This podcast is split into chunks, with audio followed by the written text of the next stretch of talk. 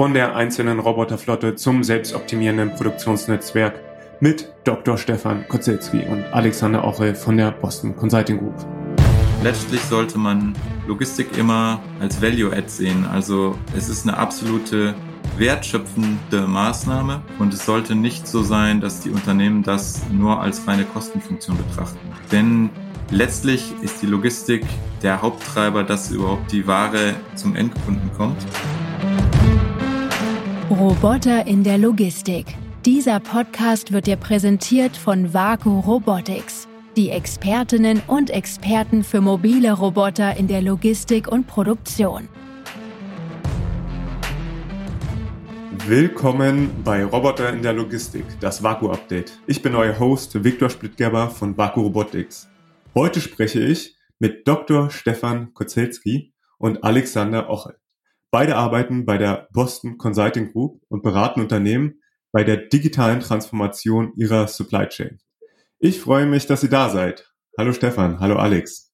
Hallo Viktor. Könnt ihr euch äh, zu Beginn vielleicht den Zuhörern und Zuhörerinnen selber vorstellen? Ich weiß, ihr habt einen FMCG-Hintergrund. Das macht das umso spannender, weil ihr selbst erlebt habt, was man als Kunde, als Nutzer von Automatisierung eigentlich für Bedürfnisse hat. Stefan, vielleicht kannst du eben anfangen. Ja, sehr gerne. Stefan Kosielski mein Name. Ich bin promovierter Produktionsingenieur und bin aus dem Grund auch Produktionsingenieur geworden, weil mich das Thema Fabriken, Robotik und Engineering schon immer begeistert haben war dann äh, 15 Jahre in der Industrie, unter anderem im Bereich Fast Moving Consumer Goods und war dort Werkleiter äh, eines großen Werkes, haben dort auch einige Automation und Robotik eingeführt und bin jetzt seit einigen Jahren äh, bei der Boston Consulting Group als Experte für Automatisierung, ähm, Manufacturing und Transformation von Fabriksystemen und freue mich auf das Gespräch. Sehr gut. Ja, laut LinkedIn kann man lesen, dass du unter anderem bei Henkel und bei der DHL warst. Ähm, insofern durchaus ja bekannte Namen. Alex, vielleicht auch nochmal was zu dir. Ja, Alexander Ochel. Ich bin im globalen Supply Chain Team von BCG seit äh, 2018 da eigentlich global tätig. Ich bin in allen Industrien unterwegs und vor BCG war ich in der Industrie, habe quasi das äh, von der Pike auf gelernt im Customer Service Logistik, habe da als Trainee bei Dauer Echwerts angefangen bei Senseo. Die gehören jetzt zum Kaffee-Imperium der Familie Reimann. Genau, das war eine spannende Zeit. Da habe ich äh, viel beobachtet, auch an Best Practices. Und die habe ich natürlich jetzt weiterentwickelt und gehe jetzt ähm, quasi von Kunde zu Kunde. Und ähm, ja, innerhalb von Supply Chain konzentriere ich mich vor allen Dingen eben auf Warehousing, Transportation und Network Optimization. Sehr interessant. Vielleicht ähm, hier Boston Consulting Group werden sicherlich die meisten kennen. Aber was genau macht ihr in der Digital Supply Chain? Äh, wir sind als Boston Consulting Group bekannt als, als große Strategieberatung. Was man aber vielleicht äh, nicht unbedingt äh, so weiß oder auf dem Schirm hat, ist, dass einer unserer größten Geschäftsbereiche eben der Bereich Operations ist, äh, wo wir uns ausgehend von strategischen Fragestellungen äh, zur Supply Chain und zum Manufacturing, aber auch mit stark operativen Fragestellungen beschäftigen, wo wir also in der Lage sind, die ganze Kette abzubilden äh, von äh, Klärung der strategischen Frage, wie und wo automatisiere ich, was hat das größte Potenzial, äh, wie gestalte ich die Transformation runter bis zu Fragen des technischen Engineerings und auch der Implementierung auf dem Shopfloor in der Fabrik oder im Warehouse. Ich verstehe also, ihr guckt sehr stark quasi aus der Management-Sicht, unterstützt das Management am Ende, wie die Operations, der operative Betrieb optimiert beziehungsweise gegebenenfalls auch automatisiert werden kann. Was genau für Technologien schaut ihr euch da an? Also wir schauen in der gesamten Breite äh, der ähm, verfügbaren äh, Technologie, die äh, wir auch mit ähm, unseren eigenen Technologie-Scouting-Teams permanent äh, updaten und in unseren ähm, äh, Datenbanken sozusagen äh, auswerten, analysieren und dann eben jeweils auf den äh, jeweiligen Anwendungsfall und auf die jeweilige Business-Situation zuschneiden können. Und das können sowohl softwareseitige Lösungen sein, ausgehend von ähm, ERP-Systemlösungen über MES-Systemlösungen, äh, bis hin zu Lösungen zur Maschinensteuerung, aber eben auch hardware-seitige Technologien sein, die wir dann in Use Cases äh, abbilden, seien es Robotersysteme, äh, Kamerasysteme, Warehouse-Management-Systeme, wo wir mit einer Vielzahl von Partnern äh, aus unserem breiteren Ökosystem dann zugeschnitten auf den jeweiligen äh, Kundenbedarf die richtige Lösung identifizieren äh, und gemeinsam entwickeln können. Und, ähm, wenn du jetzt ein bisschen aus dem Nähkästchen plauderst, äh, was erlebt ihr quasi? Ne? Ich verstehe, ihr helft ja Unternehmen auch eben sich zu modernisieren, traditionelle Unternehmen, ähm, die den technologischen Wandel vorantreiben wollen. Wie sieht das Ganze in der Praxis aus? Ja, in der Praxis, Viktor, sind wir mit den unterschiedlichsten Fragestellungen konfrontiert, wenn es um die bestehenden Fabriken und, und Werke geht. Vielleicht ist so ein grundlegendes Leitmotiv von dem, was man immer wieder sieht, dass das komplette Potenzial, was Automatisierung und Robotik eigentlich äh, bieten kann, in den wenigsten Fällen äh, richtig ausgeschöpft wird, weil einfach die grundlegenden Fragestellungen, in welche Richtung möchte ich mit meinem Fabriksystem, an welcher Stelle möchte und muss ich automatisieren, wo habe ich das größte Potenzial, aber auch, wie nehme ich äh, den Faktor Mensch, also die Mitarbeiterinnen und Mitarbeiter, die in dem System arbeiten, richtig mit, äh, um im Summe eben nicht einzelne Silo, Robotik oder Automatisierungslösungen zu erreichen, sondern nachher wirklich ein funktionierendes äh, Gesamtsystem aus Mensch, Software und auch Robotik, Hardware zu schaffen. Okay, du sagst, das Potenzial wird nicht ausgeschöpft, weil teilweise das Potenzial nicht erkannt wird oder halt auch die Lösungen nicht richtig vernetzt werden. Ganz konkret, wie, wie erlebt ihr das, wenn ihr in die Unternehmen kommt? Warum gibt es nicht schon viel mehr Automatisierung? Ja, ein Stichwort zu diesem Thema, warum gibt es nicht schon viel mehr Automatisierung?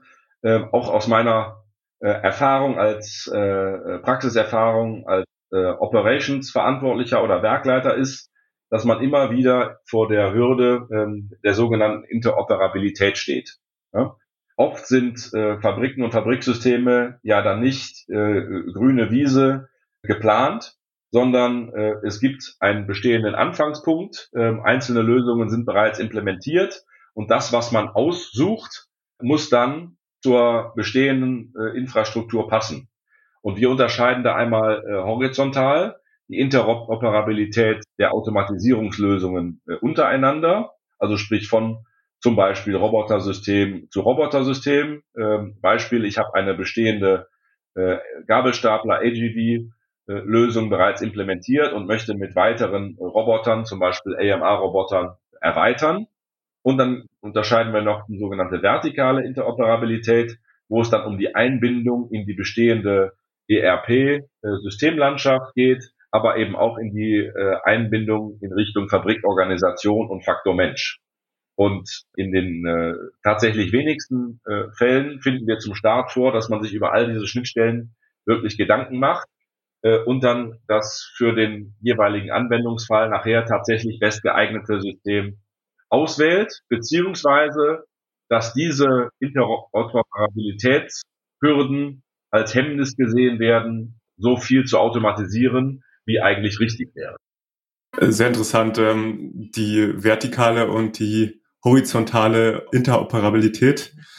Auch interessant, dass wir hier eben ähm, mit VacuSense genau das Gleiche erlebt haben, genau das Gleiche lösen, weil wir gemerkt haben, okay, hier ist ein Riesenhindernis. Ähm, interessant, dass ihr das eben oder auch im, im Markt so erlebt. Ähm, ist das denn so, dass äh, die meisten Unternehmen heute schon ähm, AGVs im Einsatz haben oder ist dort auch ähm, oft grüne Wiese im Sinne von AMRs, AGVs? Also da ist es sicherlich so, dass es die ganze Bandbreite gibt. Ähm, es gibt die, die wirklich schon Leader sind und sehr viel Erfahrung mit AGVs haben. Und es gibt immer noch die Unternehmen, die sich ein bisschen scheuen vor Automatisierung, auch mit den Herausforderungen, die ähm, da mit zusammenhängen. Und deswegen kann man das nicht so genau sagen. Es gibt einfach eine breite Streuung. Es ist auch sehr industrieabhängig, ähm, gerade aus der Konsumgüterindustrie, aus der ich komme ist das so, dass manche Firmen einfach das Invest scheuen, weil die Marge sowieso schon relativ schmal ist und Logistik wird dort oft nur als Mittel zum Zweck gesehen und nicht als wirkliche Value Add. Und deswegen ist das äh, also sehr verschieden. Und ähm, letztlich ist es auch so, wir versuchen natürlich dann äh, Startern in der Automatisierung auch einen Weg aufzuzeigen hin zu Best Practice und wie man eben in diesem Verhältnis dann auch zum Leader werden kann. Okay, und ihr helft quasi den Unternehmen zu Leadern zu werden unter Zuhilfenahme von Lots of Words, äh, was natürlich einen guten Überblick, einen guten Startpunkt gibt, erstmal für viele Unternehmen ja, den Blick zu öffnen, die Augen zu öffnen, dass dort ganz viele Lösungen schon zur Verfügung sind. Ne? Aber was du schon sicherlich sagst, ist, ähm, man braucht eben auch die Experten in den Unternehmen. Du hattest gesagt, ähm, dass in den FMCG-Unternehmen der Margendruck sehr groß ist, weswegen bei Automatisierungsprojekten teilweise gezögert wird. Ähm, das überrascht mich, weil äh, unsere Erfahrung ist eher, dass ja dort auch sich sehr gute Business Cases ergeben. Wie erlebst du das? Das ist tatsächlich sehr gemischt. Es gibt sehr wohl, würde ich sagen, Konsumgüter Giganten, die natürlich sehr, sehr früh auch in Automatisierung, vor allen Dingen in den Produktionsanlagen investiert haben, also eine gewisse Erfahrung aus der Produktion mitnehmen können und die dann in die Logistik übertragen, beziehungsweise in das komplette Supply Chain Management. Denen ist es sehr gut gelungen. Aber es gibt immer noch ähm, Unternehmen, die sehen, wie gerade angesprochen, auch das wirklich als äh, reines Kostenfeld und denen ist nicht ganz klar, dass die Logistik ein sehr entscheidender Treiber ist, ähm, eben für einen Top-Service am Ende. Und ähm, deswegen muss da ein Umdenken stattfinden. Viele Unternehmen sind sich auch gar nicht ähm, im Klaren, welcher AGV ist jetzt für welche Tätigkeit sinnvoll. Das heißt, wie ist das auch von den Optionen, welche AGVs gibt es überhaupt? Es gibt eine Bandbreite an Unternehmen da mittlerweile im Robotics-Bereich. Das ist ein sehr großes Feld und wenn man da wenig Erfahrung hat, dann ist es schwierig, da überhaupt den Türöffner zu finden. Und ähm, deswegen ist das ein sehr gemischtes Feld. Und wir beobachten eben, dass äh, manchmal gar nicht genau klar ist, was gibt es äh, da zu beachten, wenn man automatisieren möchte. Also was gehört alles dazu? Man braucht natürlich auch ja die, die Rahmenbedingungen dann und oder muss die schaffen. Und deswegen ist das äh, ja, mal so, mal so. Ja, sehr interessant. Und ähm, ihr hattet gesagt, okay, oftmals gibt es ein Potenzial, oftmals ähm, fehlt aber intern in den Unternehmen auch die Expertise oder auch die Ressourcen, um sich hier mit auseinanderzusetzen. Was auch euren Service ähm, bei BCG angeht, ähm, wie unterstützt ihr jetzt die Unternehmen auch vielleicht im Unterschied zu klassischen Beratungen, die jetzt in die Umsetzung gehen? Ja, Victor, also wir können einen natürlich aus der strategischen Brille unterstützen. Das heißt, ein klassisches äh, ne, Beratungsprojekt mit Analyse, Konzeptphase und dann ähm, Vorschlag einer Umsetzung der entsprechenden Inhalte machen. Wir können aber genauso gut eben auch einen äh, Ansatz äh, anbieten, wo wir äh, gemeinsam mit unseren Partnerunternehmen äh, die Umsetzung begleiten, ja, wo wir dann eben ähm, Spezialisten in die äh, Projekte mit reinnehmen, wie zum Beispiel ähm, den Alexander oder auch weitere Spezialisten, die ihren Erfahrungsschatz aus der Industrie mitbringen, die solche Fragestellungen eben auch schon mal von der Pike an bis zum Ende implementiert haben und dann äh, eben nicht sozusagen nach der Konzeptphase aufhören, sondern äh, wo wir den Kunden bei der Auswahl der richtigen Roboter-Systeme, äh, Berechnung entsprechenden Business Cases, Konzeption bis hin zur Umsetzung äh, dann begleiten. Ja, und das ist, denke ich, auch ein, ein sehr wichtiger Punkt, weil äh, eine weitere Beobachtung aus dem Markt ist eben auch, dass viele der, äh, der eigentlich sehr guten Automatisierungsideen äh, dann an der Hürde äh, der Umsetzung nachher scheitern, weil man durch sozusagen unvollständige Berücksichtigung aller Rahmenbedingungen am Anfang einfach einen unrealistischen Business Case geplant hat. Ja? um dann, ich gebe mal ein Beispiel, nachher festzustellen, äh, man implementiert ein Robotersystem, äh, erhofft sich entsprechende Savings äh, im Bereich äh, der manuellen äh, Arbeit, ne, wo man wiederhol wiederholende Tätigkeit sozusagen durch Roboter ersetzt, dann aber feststellt, dass man das nicht schafft, weil man für die Steuerung und Instandhaltung des Robotersystems eben genau diese Ressourcen vom Kopf braucht, die man an anderer Stelle eingespart hat. Ja. Äh, und da setzt sozusagen unser Hebel an, vom Anfang der Pike an richtig planen und dann äh, auch nicht umsetzen. Du hast jetzt äh, darüber gesprochen, woran manchmal auch der Erfolg ähm, von so Automatisierungsprojekten scheitert. Ähm, was sind andersrum gesagt positiv die Erfolgsfaktoren für die Projekte? Was ist da eure Erfahrung? Also grundlegend muss man erstmal, wie wir gesagt haben, sich mit dem Thema horizontale und vertikale Interoperabilität beschäftigen.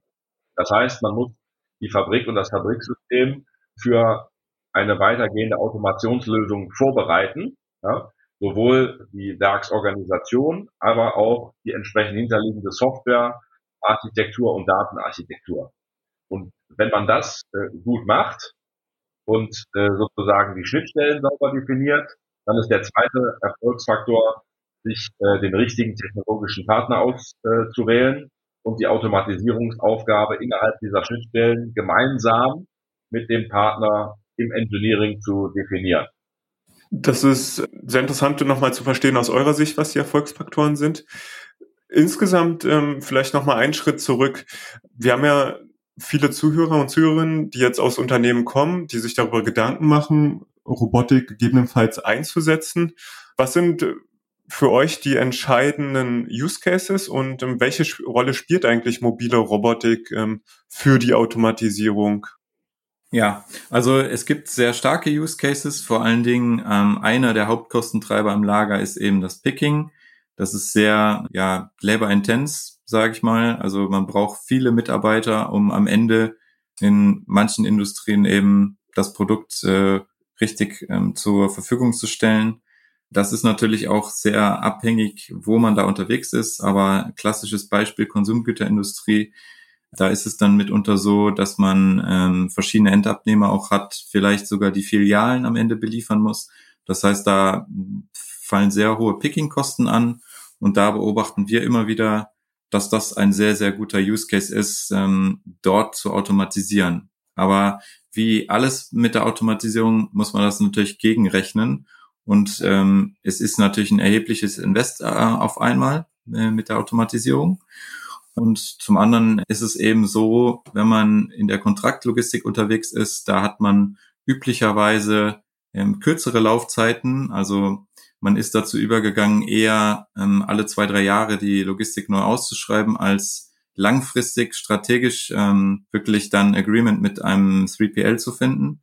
Und das ist, denke ich mal, auch eine sehr große Hürde. Also deswegen da ist manchmal der Use Case schon zu Ende, weil es dann nämlich nicht gelingt, ähm, den 3PL zu überzeugen, das Invest auch in der Automatisierung zu machen, weil am Ende ist es eben so, dass man einen sehr hohen Outsourcing-Anteil in der Logistikbranche hat. Hm, das heißt, eben Aufgaben an äh, Warehouse- und Transportdienstleister abgegeben werden, weil es auch nicht die Kernkompetenz des Unternehmens ist. Und mit diesem Schritt ähm, ist dann immer wieder die Entscheidung zu treffen, kann ich überhaupt äh, in dem Vertragsrahmen automatisieren oder nicht? Und wenn das dann so ist, um, um wieder ein bisschen zurück zur Frage zu gehen, dann gibt's halt sehr starke Use Cases. Ähm, wie gesagt, jetzt schon angesprochen, das Picking.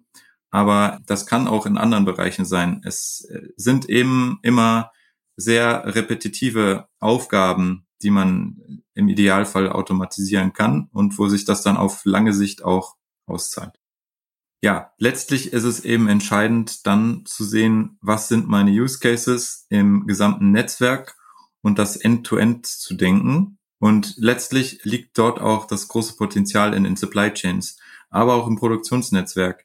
Letztlich kann man die höchsten Potenziale heben, wenn man wirklich ähm, sich auch eine Transparenz verschafft, end-to-end -End gesehen. Also wirklich vom Start, von der Schöpfung der Rohmaterialien bis zur äh, Lieferung an den letzten Kunden. Wenn man es schafft, diese Transparenz zu schaffen und zu sehen, wo kann ich potenzielle Use Cases identifizieren, dann ist das ein sehr, sehr großer Mehrwert auch für das gesamte Netzwerk. Ja, und ähm, going forward, ähm, was, was erwartet ihr auch, ähm, wo sich der Markt eigentlich hinentwickelt? Ähm, wir hatten ja jetzt äh, gesagt, dass ähm, repetitive Aufgaben und im Picking sehr viel Potenzial steckt. Ähm, gleichzeitig sehen wir ja, ähm, dass eine wahnsinnige Vielfalt an Lösungen auf den Markt kommt. Ne? Auf Lots of Bots ähm, haben wir inzwischen über 350 Geräte und das steigt in einem wahnsinnigen Tempo. Einfach die verfügbaren Geräte, die adressierbaren Use Cases. Ähm, was erwartet ihr für die, für die Unternehmen in Zukunft, ähm, wo weitere Potenziale auch entstehen? Die Potenziale, Victor, entstehen nachher in der ähm, insbesondere Gesamtintegration des Systems. Ne? Wenn also nachher Lager, äh, Produktion und angrenzende Bereiche ähm, sag mal, in der Vision selbst optimierend aufeinander abgestimmt sind. Ne? Und wir ein, ein optimiertes Gesamtsystem haben, nicht nur für die Intralogistik, sondern äh, was dann über Daten auch äh, mit der gesamten Supply Chain vernetzt ist. Ne? Also äh, wo wir dann innerhalb einer Fabrik von der Materialannahme über den Materialtransport äh, bis zur Materialeinlagerung die gesamte Kette äh, abdecken äh, und dann äh, auch, äh, und da bin ich schon wieder beim Thema Interoperabilität, die Schnittstelle zu den Daten so sauber gelöst haben, ne, dass man im Prinzip ein selbstoptimierendes äh, System äh, schaffen kann, äh, in dem die wesentlichen Wertschöpfungs- und Supply Chain Prozesse vollautomatisiert ablaufen. Also du sagst, dass die zukünftigen Potenziale gar nicht so sehr in den einzelnen Anwendungen liegt, sondern eher in der Vernetzung der Anwendungen und das nicht nur in dem Lager, sondern auf Netzwerkebene am Ende. Ne? Alex, das ist ja auch äh, dein Thema Netzwerke, wenn ich das richtig verstanden habe. Ja, ganz genau, Viktor. Also es ist natürlich so, wir beobachten natürlich auch immer wieder, dass äh, man intern sehr, sehr starke Hürden hat, äh, nämlich wenn man äh, dann auf die verschiedenen Bereiche geht, weil ja auch meistens nicht wirklich äh, miteinander im Einklang sind, sondern ähm, auch durchaus andere Ziele intern haben und dadurch, dass äh, sehr schwierig ist, äh, diesen Netzwerkgedanken wirklich äh, in Gesamtkonstrukt äh, Produktions- und Logistiknetzwerk zu leben. Und wenn man es schafft, diese Zusammenarbeit zu ermöglichen und auch einen Austausch äh, zu schaffen, dann hat man natürlich ganz andere Potenziale. Dann kann man das äh, Thema nämlich auf Netzwerkebene betrachten. Und äh, ja, wie du eingangs gesagt hast, äh, Netzwerk ist auch genau mein Thema. Ich bin schon sehr, sehr viel ähm, im, zum Netzwerkthema unterwegs gewesen, habe selber sehr viele Ausschreibungen auch geleitet. Und es fällt immer wieder auf, wenn das Netzwerk richtig abgestimmt ist, dann liegen da sehr, sehr hohe Potenziale. Und das startet allein schon auch mit den Inbounds, ähm, mit der Vernetzung im Lager und von den Produktionsstätten eben zum Lager und dann im Outbound. Also wenn man äh, quasi dieses Gesamtnetzwerk sich richtig transparent macht, dann kann man diesen End-to-End-Gedanken auch leben. Und um die umzusetzen, ja, Victor, ist eben am, am Anfang eines Projektes oft gar nicht die Frage, die gestellt wird, nämlich welches Robotersystem ist das geeignete, die richtige Frage, sondern, wie wir das eben schon angedeutet haben, die erste Frage ist überhaupt erstmal, in welcher äh, Datenstruktur soll die Automationslösung, die mobile Robotik interagieren? Wie ist die entsprechende Fabrikorganisation im Sinne von Roles and Responsibilities dazu zu gestalten? Und was sind die grundlegenden Prozesse und auch Fabrikroutinen, in denen das System nachher abgebildet sein soll? Und wenn ich das geklärt habe, dann kann ich mich sozusagen der Frage äh, nachgelagert zuwenden, welches der mobilen Robotersysteme ist dann für den jeweiligen äh, Fabrikbereich, für den jeweiligen Use Cases das Richtige. Ja, ich verstehe ähm, eigentlich äh, diese Top-Down-Sicht, äh, ähm, finde ich wahnsinnig spannend, ähm, die ihr hier schildert. Ähm, diese End-to-End -End, ähm, oder der End-to-End-Control Tower, ein selbstoptimierendes System. Das äh, klingt jetzt erstmal nach relativ vielen Buzzwords, aber ich finde die Vision wahnsinnig spannend. Ähm, wenn Alexander, wenn du jetzt sagst äh, End-to-End, -End, von welchem Ende zu welchem Ende ähm, stellst du dir das vor? Was, was ist ähm, da eure Vision? Ja, sehr gute Frage, Viktor. Also es ist natürlich so, End-to-End -End ist im Idealfall wirklich vom ersten Abschöpfen des Rohmaterials die Transparenz zu schaffen bis zum Ende der kompletten Lieferkette. Das heißt, im Endeffekt wahrscheinlich bis zum Endkunden. Also das wäre natürlich grandios, wenn man das schafft, dort Transparenz zu schaffen. Es ist ja natürlich so, es gibt ja auch seit einiger Zeit Supply Chain Control Tower und es gibt auch mittlerweile Unternehmen, die haben eine sehr, sehr gute Transparenz in dieser Kette.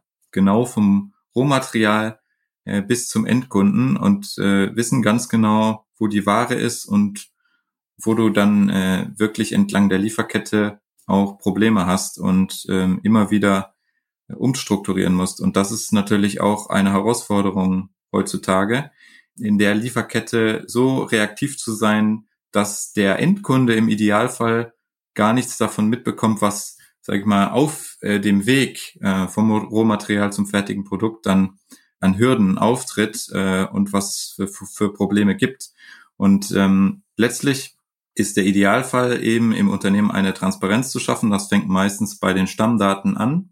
Dort ist es mitunter so, dass sehr viele Unternehmen sich sehr schwierig tun und zum Beispiel für den gleichen Artikel vier oder fünf verschiedene Stammdatensätze in ihrem System haben, weil dort mit Abkürzungen gearbeitet wird und dann ist vielleicht ein Leerzeichen mal an der falschen Stelle und das, äh, das hat dann zur Folge, dass man eben den Artikel mehrfach anlegt ähm, und diesen Überblick zu bekommen. Also es fängt wirklich sehr, sehr im Detail an und Stammdaten, das ist ein Thema, da kann man wahrscheinlich noch mal einen anderen Podcast zu machen zu diesem Thema. Aber letztlich ist das so, wenn man äh, vom Detail ausgeht und die Stammdaten bereinigt, dann schafft man es, eine Transparenz auf Netzwerkebene zu etablieren.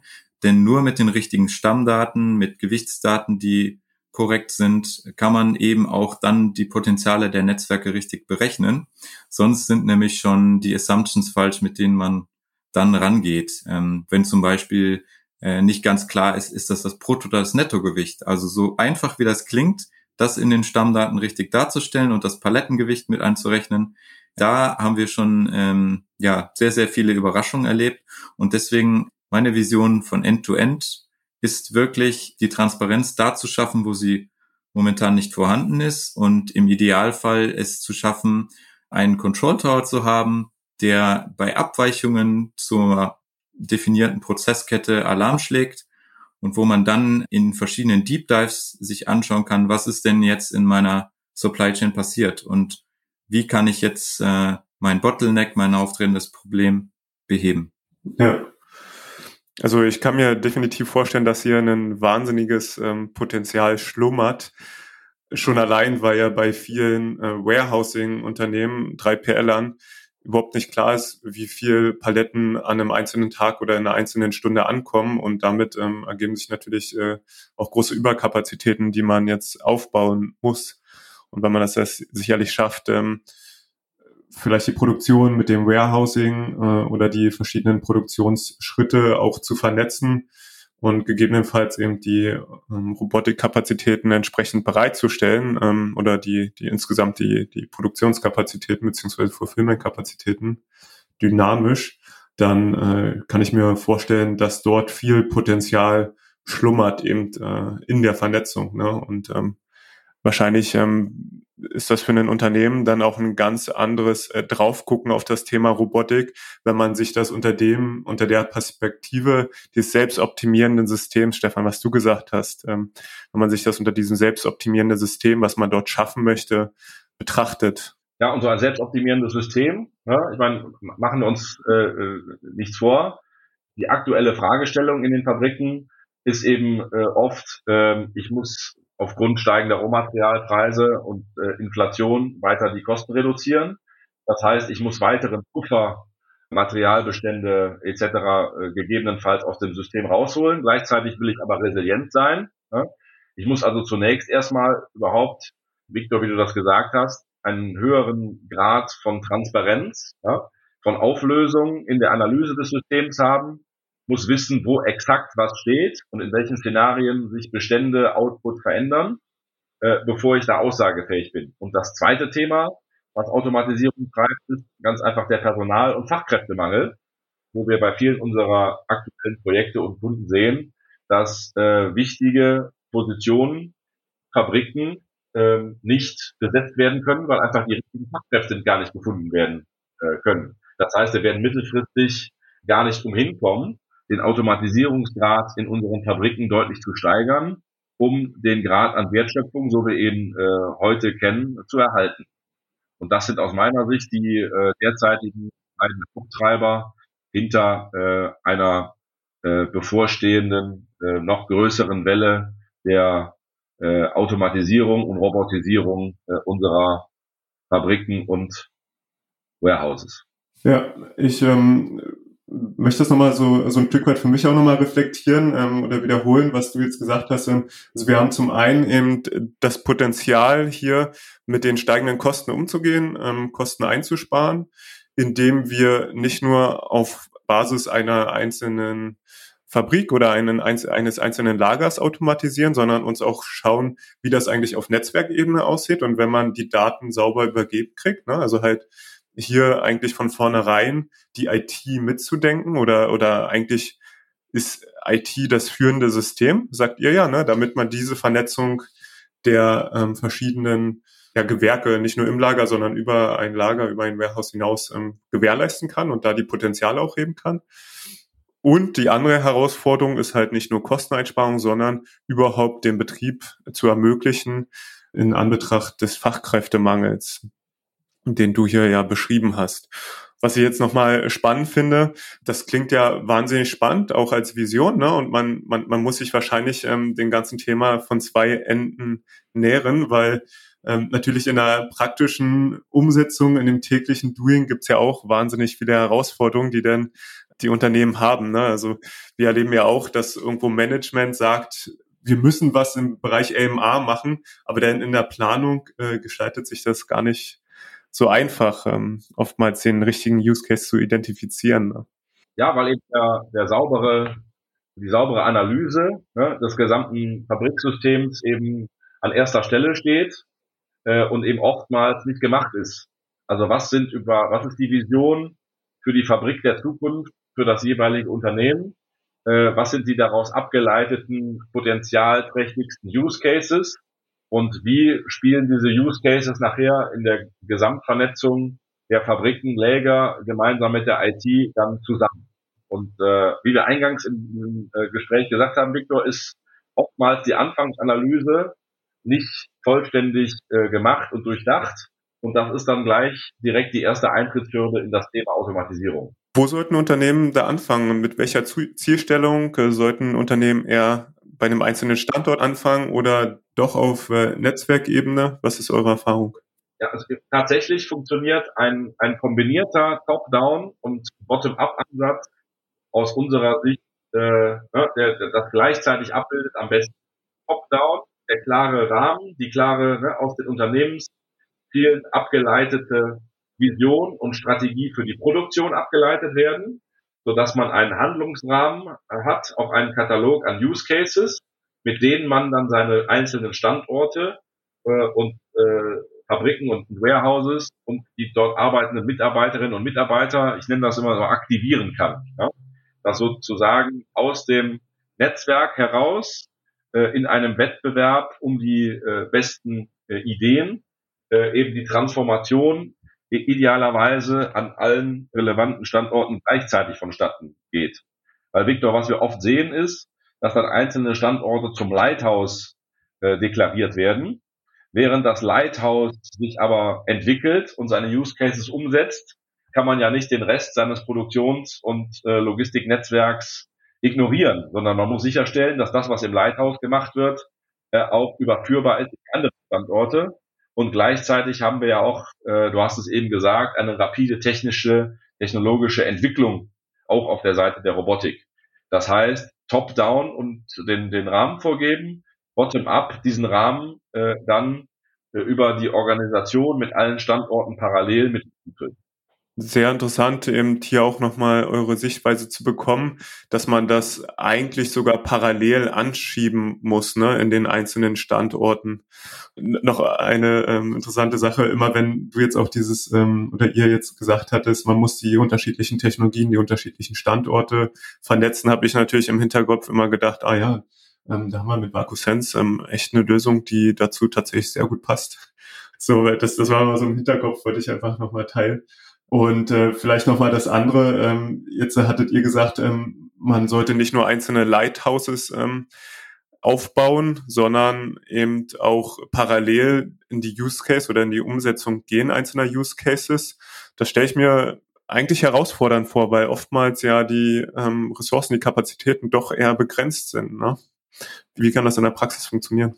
In der Praxis muss es eben als Entwicklungsprojekt Teil des jeweiligen Fabriks- oder Warehouse-Budgets und äh, der jeweiligen äh, Entwicklungspläne sein. Ne? Also es muss budgetiert sein, es muss Teil der Strategie sein und dann ist es äh, kein On-Top-Task, sondern Teil äh, der eigentlichen täglichen Aufgaben. Ne? Äh, das ist so der, der eine Punkt.